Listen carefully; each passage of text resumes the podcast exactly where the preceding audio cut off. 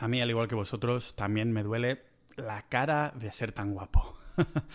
no, realmente terminé ahí como de casualidad, ¿no? Miré un vídeo de YouTube al respecto de qué es lo que hace las medidas de una cara atractiva o más que las medidas, cuáles son esas facetas, estos rasgos que hacen que una cara sea más masculina, más femenina y terminé mirando un montón de estudios y haciendo este episodio de lo que caracteriza a una cara masculina Ah, con estos estudios sobre atracción y el dimorfismo sexual que hoy veremos aquí. Porque aunque las caras normales parezcan atractivas, las más atractivas no son las más normales o simétricas. Son una de estas ironías de la vida. Porque hay algunas variaciones de la cara, de la cara media, que nos hace percibir esa cara como más, como más atractiva. Y claro que estas variaciones son cosas muy específicas, son cosillas muy concretas. Unos detalles que, mm, si los tenemos bien marcados en nuestra puta cara con respecto a la media, aumentan el, atractivo percibido de esta cara del rostro de, una persona. Y estas variaciones que hoy vamos a comentar en el episodio, aumentan el atractivo facial, pero además que son las que se perciben como biológicamente más masculinas o más femeninas para los respectivos sexos y las conocemos como se llaman variaciones dimórficas. Y ya sé, que si digo que para tener una cara más atractiva que la media tienes que tener la dimórfica, te viene a la mente ¿qué? que me, que me tengo que hacer qué, nos viene a la mente el, monstruo de Frankenstein, que no es lo mismo que el doctor Frankenstein. El monstruo de Frankenstein era el, fea, el feo, el monstruo. El doctor Frankenstein es quien creó el monstruo, ¿vale?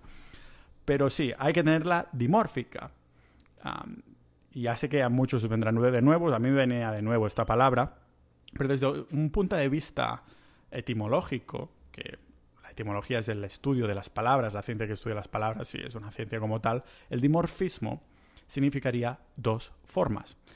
¿Y qué tiene que ver el diformismo entonces con dismorfismo? ¿Ves? Ya me estoy liando otra vez. Hostia, las palabrotas, las palabretas y todo lo que hay aquí que me estoy liando con el podcast y con la léxica esta catalana que lleva que se me, se me enreda todo ya con el, con el español. Vamos otra vez al idioma imperial, ¿vale? ¿Qué tiene que ver el dismorfismo? Entonces, con esto de dos formas que decíamos, con el rostro humano, es un, un, rango de atractivo, el rasgo de atractividad, el rango de atractividad que tiene, pues que es de dos formas porque diferencian a una cara masculina de una femenina. Nos vamos a poner más específicos, vamos a hacer mención a algunos mm, estudios, pero también vamos a ponernos prácticos para decir cuáles son esas facetas y qué podemos hacer para cambiarlas que hacen que un rostro sea más masculino sea percibido más masculino a nivel de atractividad. Así ¿vale? Como siempre, lo vemos aquí en este podcast multipotencial que tocamos mil temas de Pau Ninja.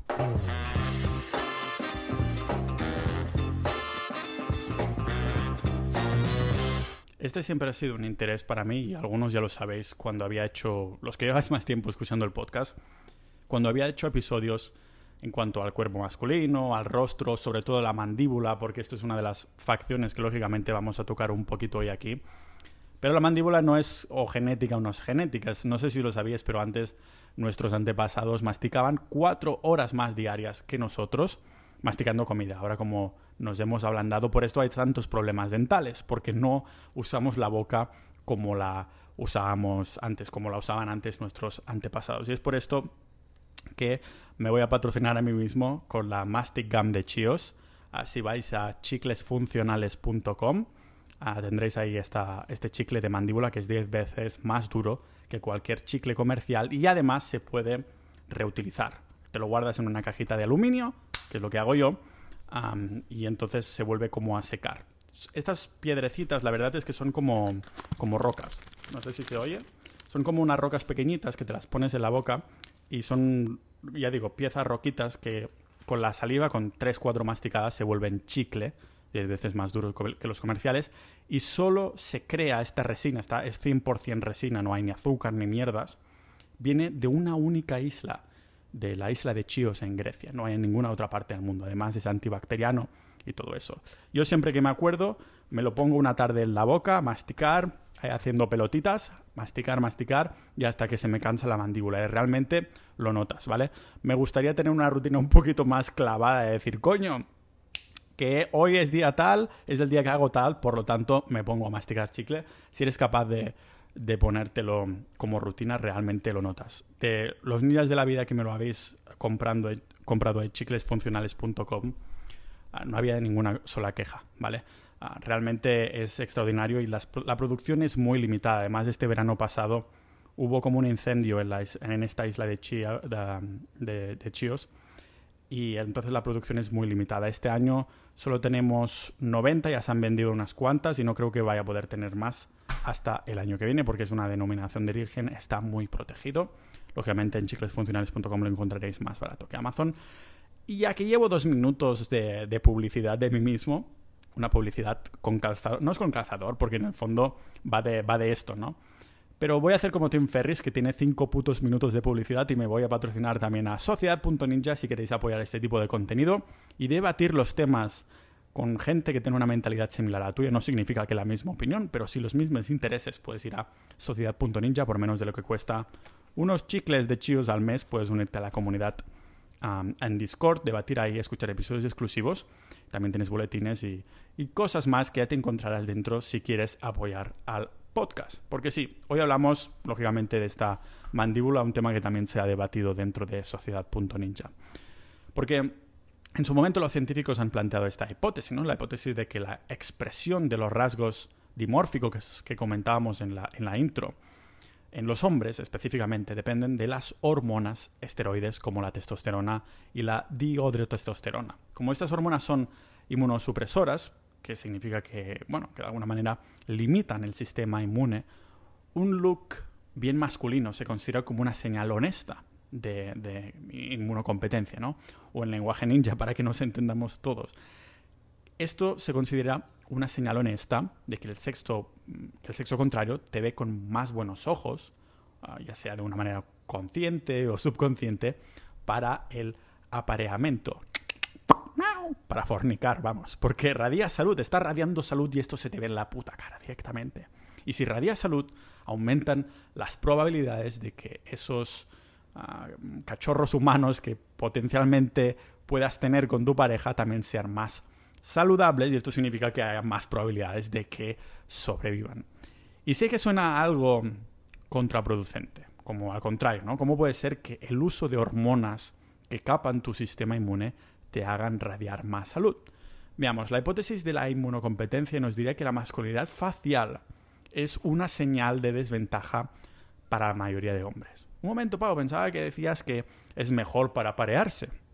Sí, claro, pero no todo el mundo tiene estas características. Al fin y al cabo, esto significa que solo los machos más sanos pueden permitirse gastar, entre comillas, la testosterona en estas, llamémoslo, decoraciones físicas mientras a la vez están sufriendo un debilitamiento del sistema inmune debido a unos niveles elevados de testosterona.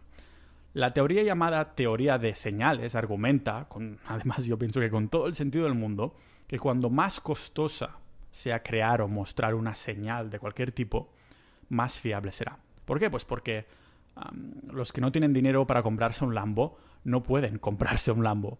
pero claro, comprarse un Lambo podría ser trampeado alquilándolo, por ejemplo. Podrías alquilarlo y decir, ah, estoy aquí dando señales, pero no es del todo honesto, ¿vale? Pero imagínate un cuerpo serrano. El mío está en proceso aún, pero imagínate un cuerpo de Zeus, de Zeus tener un buen cuerpo es mucho más difícil de trampear, incluso si te ciclas con esteroides. Pero mm, por esto está tan bien cotizado. Estar fitness está en buen horro y todo eso, porque cuesta esfuerzo. Ah, como más costoso es, más fiable es. Si le das un anillo de un millón de euros a tu prometida, esto es una señal fiable. Estás ah, es mucho más difícil que alquiles el anillo que no un Lambo en este sentido, ¿vale? Pero el, el, ejemplo del cuerpo se ve muy claramente. Como más difícil es, más honesta es esta señal a nivel subconsciente, a nivel consciente. Y según esta teoría de, señales, como unos niveles elevados de testosterona pueden suprimir el sistema inmune, solo los hombres genéticamente fuertes pueden tener un aspecto dimórfico. Tiene sentido, ¿no? Solo si a tu cuerpo le sobra, le sobra testosterona, podrá gastarla en ornamentos físicos. Y lógicamente tendría implicaciones negativas para tu sistema inmune gastar esa testosterona si no te sobrase. El cuerpo es muy inteligente. vamos, que es un indicador fiable de que un macho es una pareja fuerte para reproducirse, las colas de los pavos reales ah, darían soporte también a esta teoría, porque los pavos reales son como una maldita gallina que, se han vuelto drag queens. Tienen colas vistosas, pero muy pesadas de llevar, les pesan muchísimo y les va dificultando incluso los movimientos y todo, todo el rato. ¿no? Claro, un enfoque alternativo que plantea la psicología evolutiva es que las mujeres prefieren una cara masculina porque es indicativa de fuerza y, fertilidad, unos patrones de, de apareo que tendrían su origen en la época en la que los seres humanos éramos cazadores-recolectores, que ya sabéis que mi opinión es que seguramente un 80% éramos cazadores de carne, ahí iba, destinada nuestra energía y por eso masticábamos y teníamos esta buena mandíbula, y un 20% pues cazadores de fruta y miel, claro.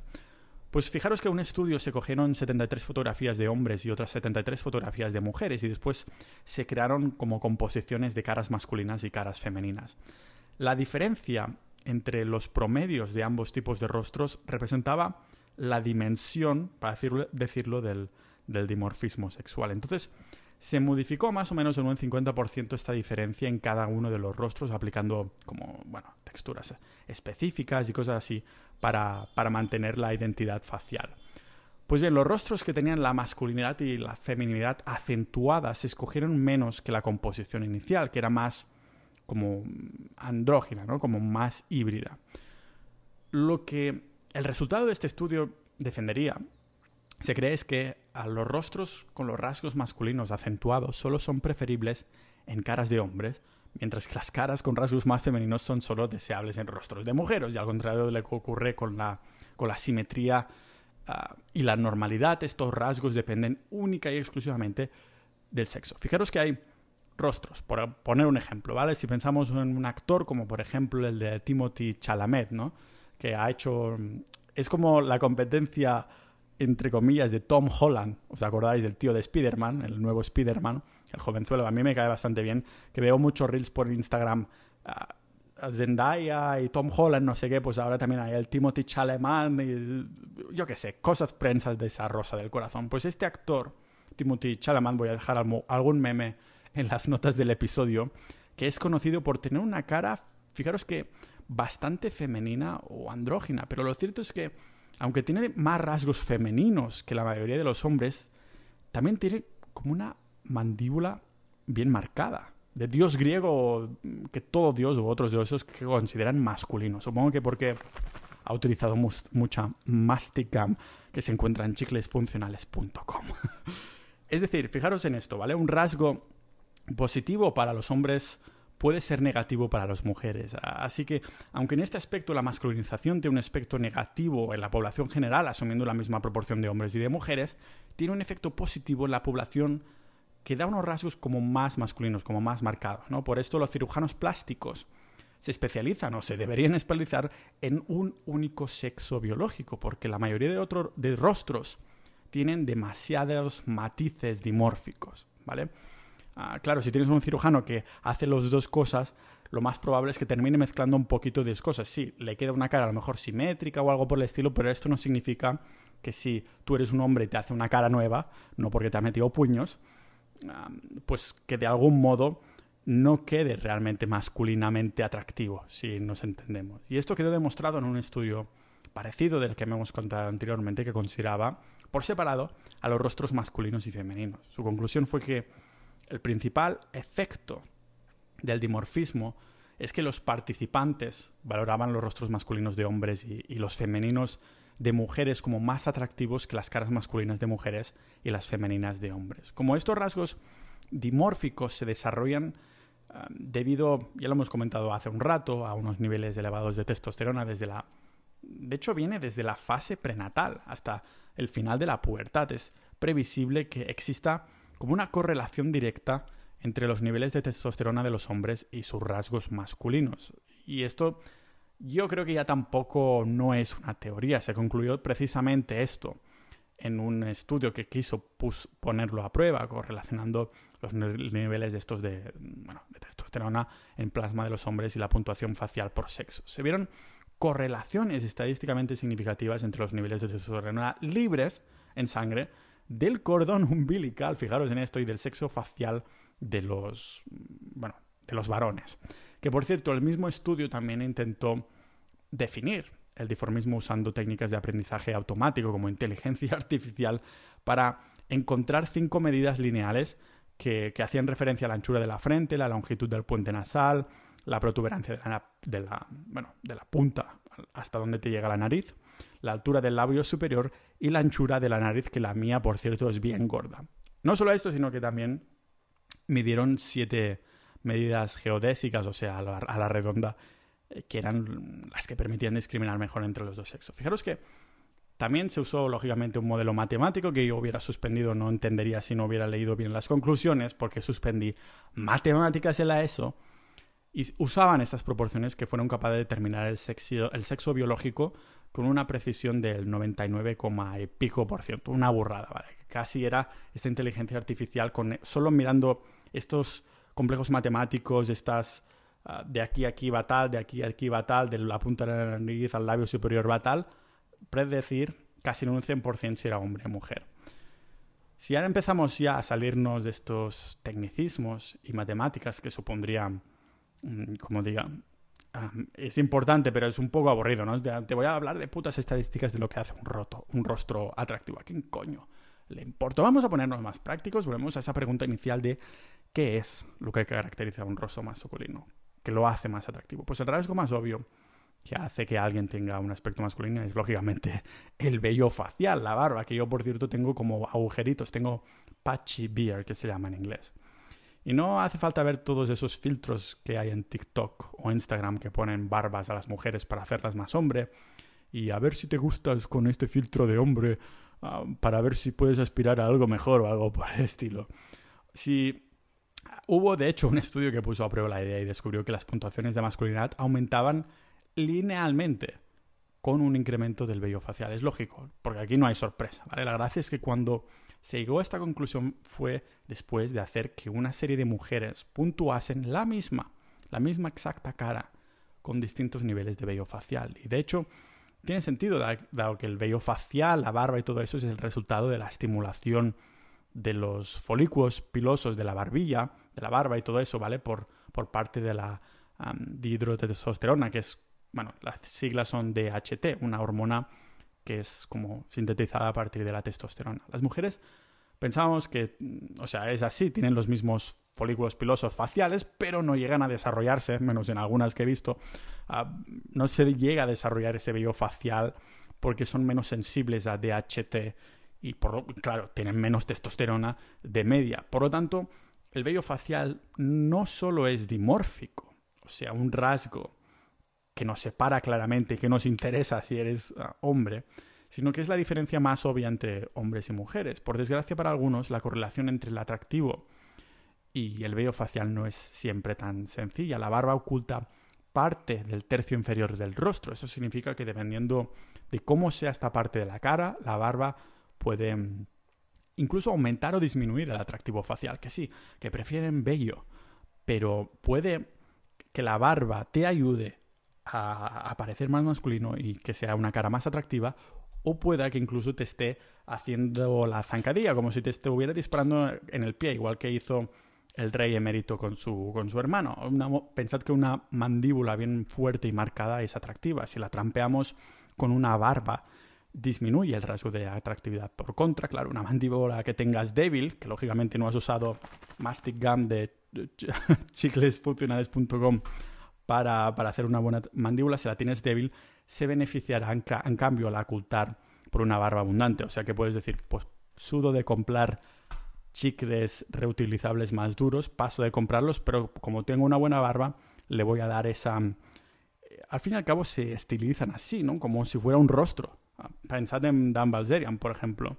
No es casualidad, ¿no? Que estos que tengan una barba bien túpida, como el bueno de Dan Balzerian, se la arreglen de una manera que parece que sea cuadrada, como si fuera un espejismo de una mandíbula fuerte. Claro, los hombres tienen, tenemos mentones más gruesos y mandíbulas más marcadas, además de que el ángulo de la mandíbula, o como yo lo llamé ya en otro episodio, se llama ángulo gonial, es de 100 a 130 grados en los hombres y de 120 a 135 grados en mujeres. Pongamos a comparar también otra vez actores como Tom Hardy Henry Cavill. Por cierto, muy bueno The Witcher, la serie, tengo que mirar aún la última temporada, que estos actores han estado tanto con barba como sin barba. Y aunque los dos tienen un aspecto más masculino con barba, Tom Hardy es más atractivo con barba, mientras que Henry Cavill le favorece ir afeitado porque tiene una, una buena mandíbula. Pero, como digo, no solo el vello facial y la mandíbula, un rasgo dimórfico de, destacado que seguramente no habíais tampoco ni pensado es tener un entrecejo. bueno, no es que tengas un entrecejo ahí poblado, que solo tengas un unicejo, no estoy hablando del unicejo, ¿vale? Estoy hablando del hueso supraorbital bien pronunciado. Esto es otro de estos factores dimórficos. Este hueso lo tenemos por encima de los ojos y sirve como protección, ¿vale? Había un artículo que describía la morfología y las dinámicas sociales del, del hueso supraorbital. me pareció fascinante porque se comentaba como en los humanos el entrecejo es un rasgo anatómicamente sexual, anatómico y sexualmente dimórfico y tanto su crecimiento como su desarrollo se, se asocian, ¿no? De alguna manera con la producción de andrógeno y con el dimorfismo sexual facial, ya que estamos con esa también zona de la cara. Otro estudio que he visto también sobre el... también había destacado que la posición más profunda de, de los ojos está relacionada con esta, con esta área, ¿no? La, como más profunda sea la posición de los ojos en relación al, plano facial, también es dimórfica. O sea, también interesa para tener una cara masculinamente atractiva. O sea, a ver, lo voy a resumir muy claramente en una frase para que se entienda para todo el mundo. Como más profundos los ojos, más masculino. Y sé que suena raro, pero el motivo es que la prominencia del hueso supraorbital es como una adaptación. Es una adaptación a la cacería y, y, a la competición, al fin y al cabo, intrasexual entre los hombres. Vamos, que no es sorprendente que sea un rasgo común entre los luchadores profesionales. Tampoco es igual que, que ocurre con los, con los cuernos de los animales. No me lo refiero a los cuernos que me puso mi ex. Son los cuernos en los animales, elementos fijos sobre las cuales se ha hipotetizado que llegan a ser una más que una herramienta para, para meter ahí eh, que te ataco, eh, que te pincho, que los míos son más largos, que te pincho en el cuerno, sino que es más como una señal de dominancia o agresión, es como un estatus, ¿no? Está exactamente lo mismo que comentábamos al principio, más como más testosterona te sobre, más cuernos puedes tener, más grandes pueden ser. Y pensad que este hueso supraorbital suele sobresalir 5 o 10 milímetros con respecto a los ojos. En este sentido, el ángulo de la nariz se puede usar ah, para medir este huequito que está como percibida del entrecejo. Y la medida para los hombres es de 103 perdón, 130 y más 7 grados o algo así, mientras que para las mujeres es 134 más unos menos 7 grados. Por lo tanto, cuanto menor sea el ángulo, más masculina aparecerá la cara. Y si habéis pensado que la nariz también tiene un papel, pues no, no es broma, sí, sí, la habéis acertado. ¿vale? En un estudio se compraban como las narices de 90 hombres con las de 90 mujeres para encontrar diferencias específicas según el sexo. Y tanto la protuberancia de la nariz, como también la longitud nasal y la distancia entre la base de la nariz y el punto pronasal eran mayores, lógicamente, a todos los hombres, lo que significa que tener una nariz más prominente y de mayor tamaño quizá incluso puede beneficiar al hombre. La diferencia con las mujeres es que ellas tienen el ángulo nasofrontal y el nasolabial más amplio, por lo que tenían, claro, si tienen narices más respingadas y pequeñas, Ah, tienen como una menor prominencia, ¿no? Y si nos salimos del estudio y vemos lo que se lleva, vemos como a los hombres, como digo, les favorece más tener una, las narices de forma ah, diferente, con más variedad que las mujeres. Tienen narices la cosa. Incluso modelos como Mariano Di o, o, así tienen como ciertas imperfecciones nasales, como una pequeña protuberancia dorsal, y aún así su cara parece que se beneficia de ello. Es como, es esto el dimorfismo en este sentido el dimorfismo sexual es esto, ¿no? Como algo que parece que en una cara femenina sería desventajoso, en una masculina incluso acentúa esos rasgos. Otros ejemplos de esto que comentábamos, de esta mm, nariz, pues serían los actores Adrien Brody y Adam Driver, que son conocidos por sus narices con formas únicas. Lo que sí se ve en las personas de a pie es que las mujeres con narices más aguiluchas, ¿no? Aguileñas, no sé cómo se llama, que las tienen ahí salidas y grandes, suelen operárselas casi siempre porque son asociadas a rasgos muy masculinos. Además, Un contorno que sea nasal y demasiado recto o incluso cóncavo puede hacer que los hombres parezcan más femeninos y con la nariz más respingoña si no tienen otros rasgos que concuerden, como, como la mandíbula, por ejemplo. Y hay una variación también que a mí me ha flipado mucho. Son las variaciones de los dedos, sí, sí, en serio, los dedos. Porque aunque son dimórficas para las mujeres que se desarrollan en, presencia de los andrógenos, también hay una correlación entre el ratio 2D, 4D y la prominencia de los dedos en los hombres. Recordemos que el 2D es el dedo 2, el 4 es el dedo 4. Hay un ratio ahí muy importante. De hecho, es posible predecir la masculinidad y el atractivo del rostro de un hombre a partir de la relación entre la longitud de los dedos. En serio, la proporción entre el segundo dedo, el 2D o el, o el índice, y el cuarto, el anular, es una medida de la exposición a los andrógenos en el útero, de forma que un dedo anular relativamente largo indica un mayor nivel de testosterona. Y es un fenómeno que podemos explicar si consideramos que el, dedo anular, el cuarto, tiene una capacidad, como una cantidad también desproporcionalmente elevada de receptores de andrógenos y estrógenos. O sea que, dependiendo del equilibrio entre testosterona y, y estrógenos, el dedo anular será o más largo o más corto. ¿vale? En los hombres, una relación 2D, 4D que sea baja sugiere mayor proporción de testosterona andrógenos. Y es raro, o más bien, bueno, yo diría que más que raro es sorprendente, porque la naturaleza lo sabe todo, pero una proporción testosterona andrógeno superior, o sea que sea una media según el ratio de 2D, 4D, aumenta la prominencia de los labios. De los labios, no los, o sea, de los de arriba, ¿vale? De los de la cara. Este es el motivo por el que muchos hombres tienen unos labios con una forma perfecta de arco, de cupido, pero normalmente son más oscuros que en las mujeres. De todas formas, el punto más alto del labio superior tiene la misma altura en hombres y mujeres. Curiosamente, las mujeres prefieren unos labios más gruesos en los hombres en mayor proporción que los hombres no lo prefieren en las mujeres. No sé si os ha gustado este tipo de, episodio, ya sabéis que de vez en cuando saco uno que va de estética en general, porque, bueno, no lo vamos a negar que es una de las cosas que, ah, que hace funcionar a la sociedad como está funcionando ahora mismo. Ah, no niego que a lo mejor en un futuro no funcione así, pero eso viene, yo creo que seguirá así porque al fin y al cabo esto viene de miles y miles y miles de años de, evolución, ¿no? Todas estas cosas, todo lo que parece más atractivo, tiene una una razón evolutiva, ¿no? Si, si tienes un pedazo de brazos, pues dirá, cazador, este me, proporciona carne, de todo tipo. La otro, el otro tipo de carne también. Así que tiene bastante sentido y a mí me parece fascinante, ¿no? Los estudios estos realmente, algunos son como encuestas y cosas así, no son clinical trials o algo así, pero es difícil de, de hacer este tipo de estudios de otra manera, eso lo entiendo perfectamente, pero aún así estas señales de psicología evolutiva, teoría de las señales, me parece fascinante, ¿no? Y que un rostro dimórfico masculino que sea a partir del vello facial, la mandíbula, el entrecejo, profundidad de los ojos, la forma de la nariz, los dedos, los labios, ¿no? Que digas, guau, porque cada una de estas malditas cosas tiene una relación con cómo de sano está el cuerpo o cómo de sano estaba la madre mientras estaba cultivando ese cuerpo en su útero.